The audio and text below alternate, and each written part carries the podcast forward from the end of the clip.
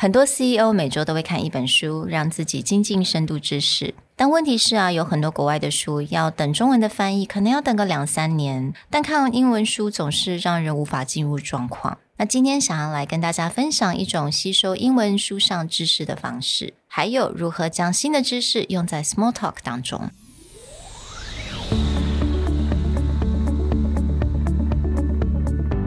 Hello，欢迎来到 Executive Plus 主管与沟通力的 Podcast。I'm Sherry, an educator, certified coach, and style enthusiast. 我相信专业有效的沟通是语言跟逻辑的完美结合。And I'm Nick, a startup consultant, corporate trainer, and late night gaming junkie. I believe great communication requires the right mindset and solid frameworks. 我们希望带给大家职场英语的技能、跨文化沟通技巧与其他能帮助您成为出色领导者的工具。 Join us each week as we share our experience, research, and methodologies to take your communication and language skills from good to great.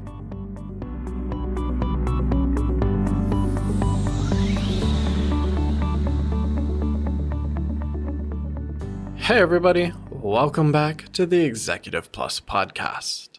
On this show, we talk a lot about book recommendations, things that we have read, things that are on our mind recently. But the reality is, a lot of times, even when Sherry and I go searching for books, there's not always a guarantee that that book is available in Taiwan, and it's usually not available in English so quickly. That's right，其实有很多的书籍啊，它可能都需要蛮久的时间才能够有翻译的书本。那所以呢，如果你真的很希望能够当成一个 early adopter 的话，其实你可能就必须要去购买这种原文的书。But has a problem。那如果你英文并不是你的 native language，你可能对于阅读一本书籍是有一点点的难度。Maybe if you take a lot of time, it's completely fine but sometimes life gets busy, you have work, you just feel like you cannot really get into it very quickly or you cannot stay with it consistently. So, today we want to share a few ways that you can get first party information before waiting for something to be translated, and then bring that information into having a discussion, say, with foreign colleagues about topics that may be very hot or relevant in their daily lives. Mm. For me, what really inspires me to do this type of episode is actually I've joined a book club, an online book club. I'm the only person in Asia. All of my other book club people are across the US and they're working in tech companies, and the topics of conversation that are grabbing them are also starting to drive some of the book choices that we're getting. So, for example, a brand new book called Like, Comment, and Subscribe came out about the history of YouTube and we actually started that book in the book club within three days of it coming out and starting to have discussions about it. And that becomes really interesting because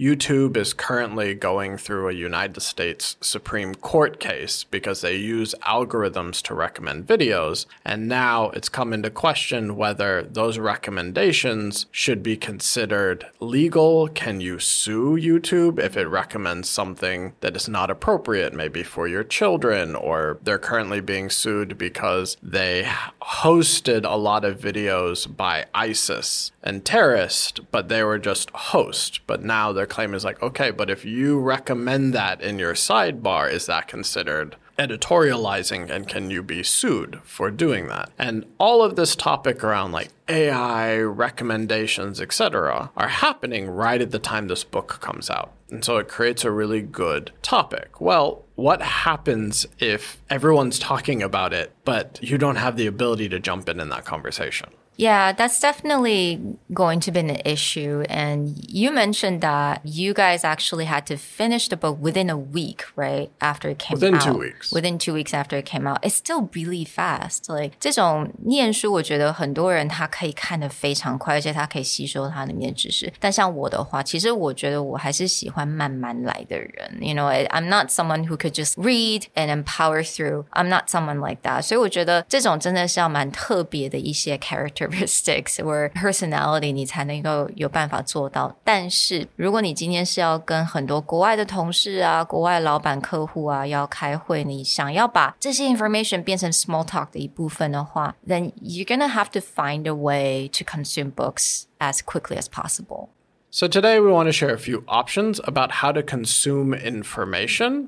First party or get the most relevant information, perhaps if you're not a native speaker or you don't have a lot of time, and then also how to talk about that information. So, getting into that first piece, one of the things that happens for people who do a lot of reading or get a lot of recommendations, in the case of like Andrew and I, is most often we'll find that you don't always have to read the whole book in order to get the most important information. In fact, almost every author, especially business book author, probably gave a lecture at a university or in some kind of public forum where it was recorded. TED Talks can definitely be one. I mean, Simon Sinek talks about start with why in a TED Talk long before he writes the book other ones were one of my favorite books, Good Strategy, Bad Strategy. The author gave a lecture at Oxford, which covers the majority of what he wants to say in about an hour. So, this is a really great way. It's like if you just want to pull the main points, you want to get the most relevant examples, you can usually just find a talk, find a lecture. Yeah. Sometimes it's already been translated because the lecture usually happens before the book comes out. So, this is a great way to get ahead of that, or at least grab those key points about what is going on in this book. Yeah, that's definitely the way I found a lot of my favorite authors. For example, Susan Cain, Brene Brown, Simon Sinek，他们其实在 The TED Talk 都非常的受欢迎。那应该有很多的人也是因为看了他们 TED Talk，然后才决定买他们的书籍，能够了解一下说，诶，他这个这本书的 direction 是什么，还有可能他大概要讲的是什么。So another way that we really recommend you guys, and actually it's a quite of a new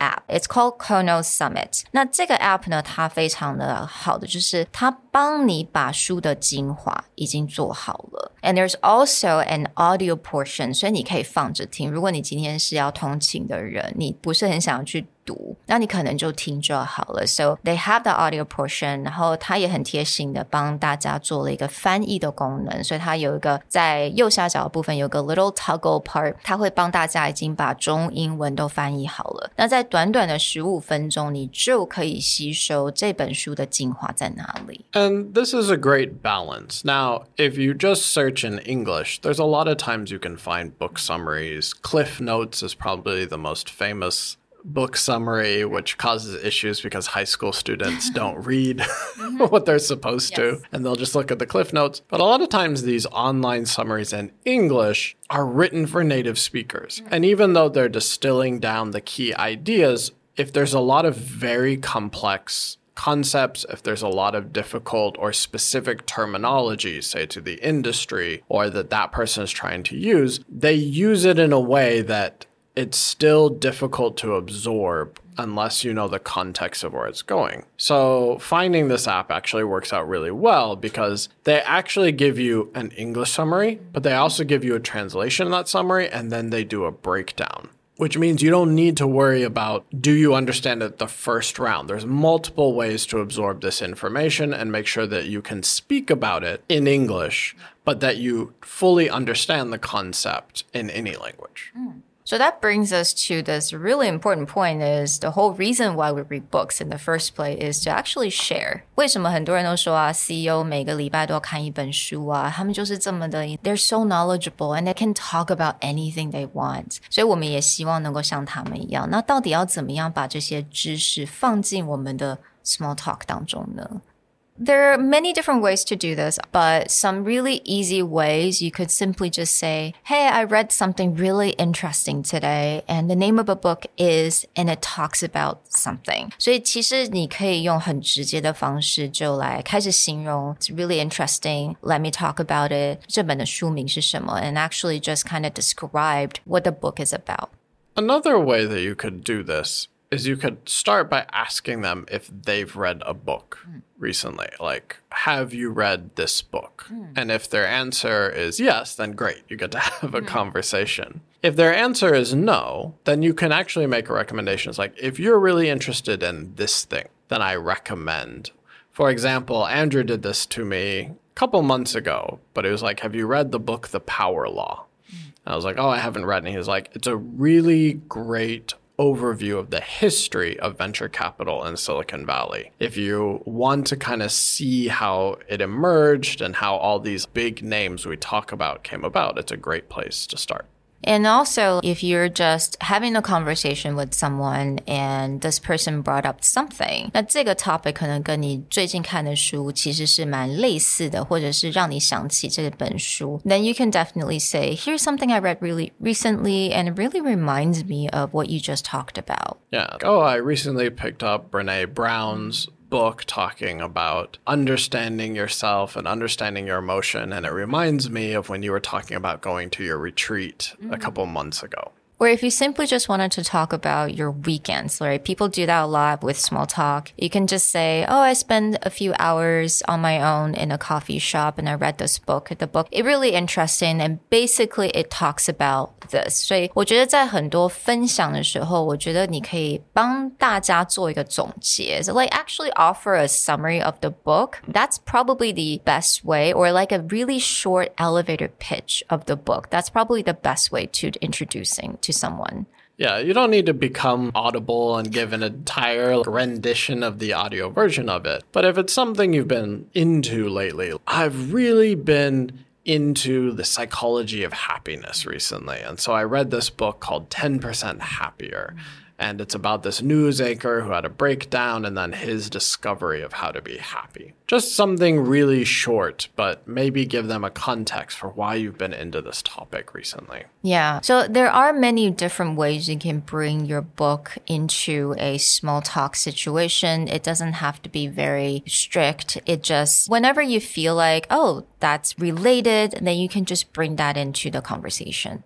We hoped you enjoyed this discussion about how to think about getting more first party information faster when it comes to the latest book, the latest article, things that are coming out that may be a great topic around your office, or as a way to make a connection with your international customers and clientele. Now, that second recommendation we have about Kono Summit, we actually have a special deal in place after looking through the app and having a discussion with the owner about why we think this is so important, and we want to bring this opportunity to you guys. So, for anyone who's really interested in Kono Summit and learn more about it, we do have a link in our description in our show notes. 那这个 link 呢，你可以直接看到这个 Kono Summit 它一些非常好的优点是在哪里，真人说书啊，还有它有中 英文逐字翻译，然后它可以让你十五分钟就可以听这些书的精华。那这些书呢，都是欧美的一些畅销的书籍。那还有啊，你在每一个月你都还可以去 vote，you can actually vote for the book that you wanted to see the next month。那 Kona Summit 提供我们听众优惠码，能够让大家免费畅听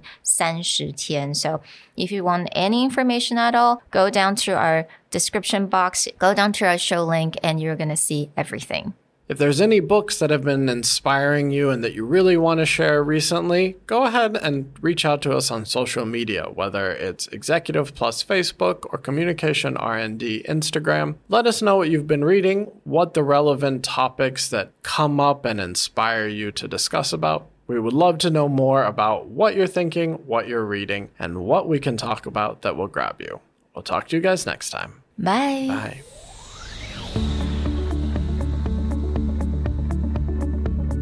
The Executive Plus podcast is a Presentality Group production, produced and hosted by Sherry Fang and Nick Howard. You can search us on Facebook, 主管英文 Executive Plus. You can also find us on Instagram, Communication R&D, and email us at sherry at epstyleplus.com.